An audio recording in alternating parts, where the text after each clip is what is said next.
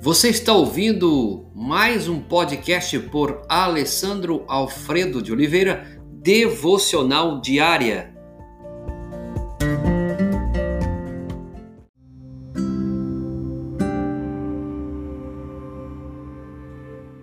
Tema de hoje: não se deixe consumir.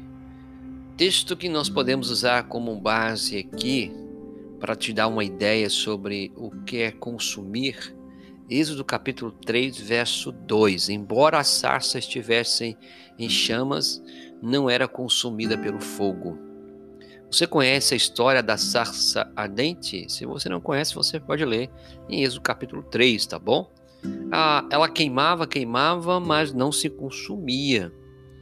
Há algumas pessoas que um dia arderam por Deus acabaram se consumindo Exemplos, por exemplo, pastores, obreiros, irmãos de igreja, padres e outras pessoas que têm ligado à parte do que tange a vida espiritual, que atuaram durante anos e de repente desaparecem. O Herbert Friedman ele diz que esse processo de esgotamento é, ele descreve como uma fadiga resultante de uma devoção a determinada causa que não produz a recompensa desejada. Se nós olharmos hoje, é, nós estamos vendo pessoas esgotadas. Então, como evitar esgotamento? Eu quero dizer algumas dicas para você e quem sabe essas dicas podem, esses princípios podem te ajudar em várias áreas da sua vida. Primeiro, busque a ajuda de Deus. Se alguém de vocês tem falta de sabedoria, peça a Deus que a todos dá livremente boa vontade e lhe será concedido. Tiago capítulo 1, verso 5. Deus é especialista. Consulte-o. Antes de qualquer coisa, tenha um tempo de consulta com Deus. Ore, leia a palavra, consulte o Senhor para que Ele de fato te dê uma direção. Segundo, realinhe suas prioridades. Se você não realinhar as suas prioridades de vida, você não vai conseguir lidar com todas elas. Quando o ferreiro coloca muitas barras de ferro ao mesmo tempo no fogo, nenhuma delas receberá a atenção necessária. Você deve aprender a dizer não. E quando você aprender a dizer não, sua família vai gostar muito disso. Sua família vai amar. Mesmo que outras pessoas não gostem, mas a sua família vai gostar, porque você disse não. É, terceiro princípio e dica para você é pratique a arte de agradecer. Se você tem vivido um momento da lamúria, da reclamação, saiba que isso é uma linguagem das trevas. Mas se você de fato diz filho de Deus e é da luz, você tem que ter a linguagem do reino da luz, que é gratidão. Seja grato.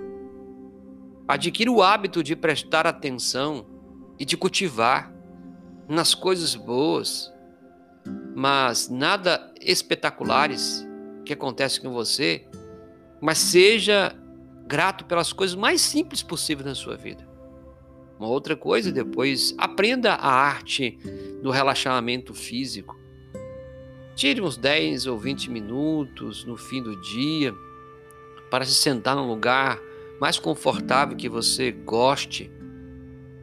Quem sabe na sua poltrona, no seu sofá, na sua cadeira, no seu banco e dar uma boa espreguiçada.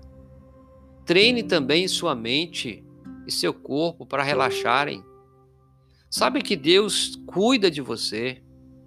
Imagine você estando sendo cuidado, guardado, e Deus preparando tudo para você de uma forma que você nem imagina. Que tal também você fazer um exercício físico, praticar uma atividade física? É um dos melhores antídotos contra o esgotamento. Escolha o que você acha melhor para relaxar você. Escolha o que não te estressa. Você tem uma boa ideia para desenvolver, tem uma boa ideia para desenvolver um recurso próprio que possa fazer você ter alívio. Caminhe, leia a Bíblia, leia bons livros, relaxe, trabalhe sua mente, tente algum tipo de ócio criativo. Por fim, encontre alguém com quem você compartilhar. Fique, ficar fechado em si mesmo só piora o problema. Não resolve nada. Encontre uma pessoa em que você confie para conversar em tempo de caminhada, na sua caminhada da sua vida. É, assim podemos evitar o esgotamento. Não se deixe consumir.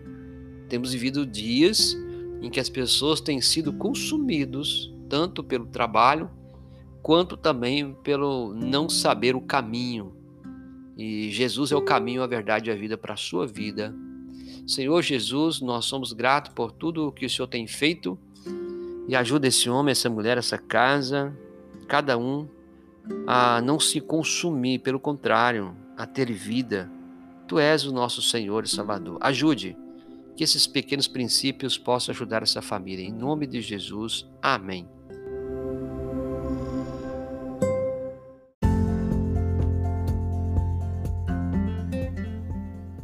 Você ouviu mais um podcast devocional diária? Se isso trouxe bênção para a sua vida, abençoe outras pessoas compartilhando esse podcast.